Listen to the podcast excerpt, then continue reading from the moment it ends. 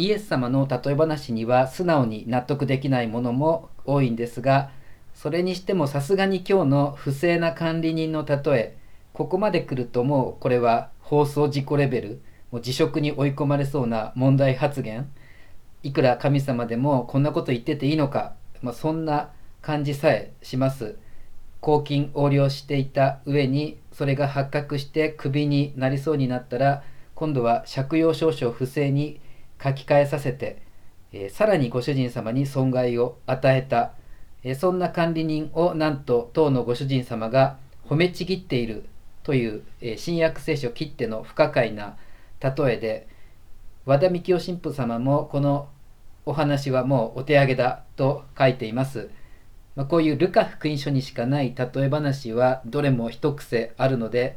ルカの仕業じゃないのか持ってるんじゃないのか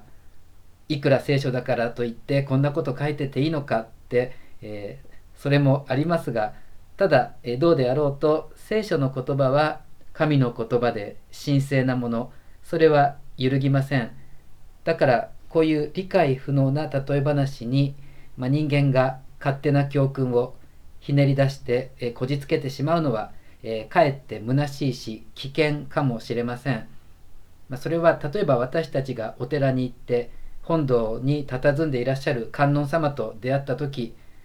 もうこれおかしいじゃないか頭の上に顔がいっぱいくっついてるとかもう手がこんなたくさんあるなんて絶対納得できないふざけてるだなんて決して思わないはずです。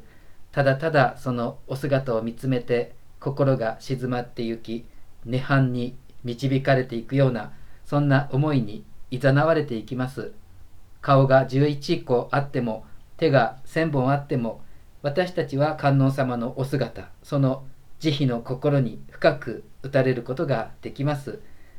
まあ、きっと今日の福音のような人間的に考えたらおかしな聖書の言葉を読む時もこれと同じなんだと思います。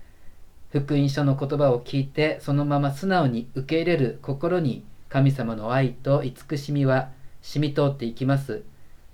ふざけた例え話だ。ふざけた仏像だ放送事故だ問題発言だとかもうブーブー言ってちゃダメなわけです。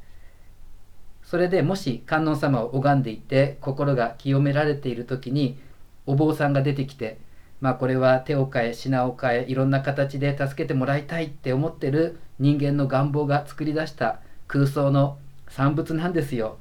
だとかこう人間的な解説をし始めたらもうふざけるな黙ってろ引っ込んでろという話で、まあ、それと同じで今日のような福音が朗読された後、えー、神父も余計な人間的なつまらないこじつけ解説は、えー、しない方が